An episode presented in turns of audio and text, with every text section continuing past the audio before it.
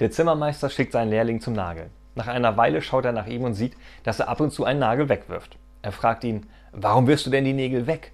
Da antwortet der Lehrling, die haben den Kopf unten. Darauf sagt der Chef, oh du Trottel, wirf die doch nicht weg. Vielleicht müssen wir mal nach oben nageln.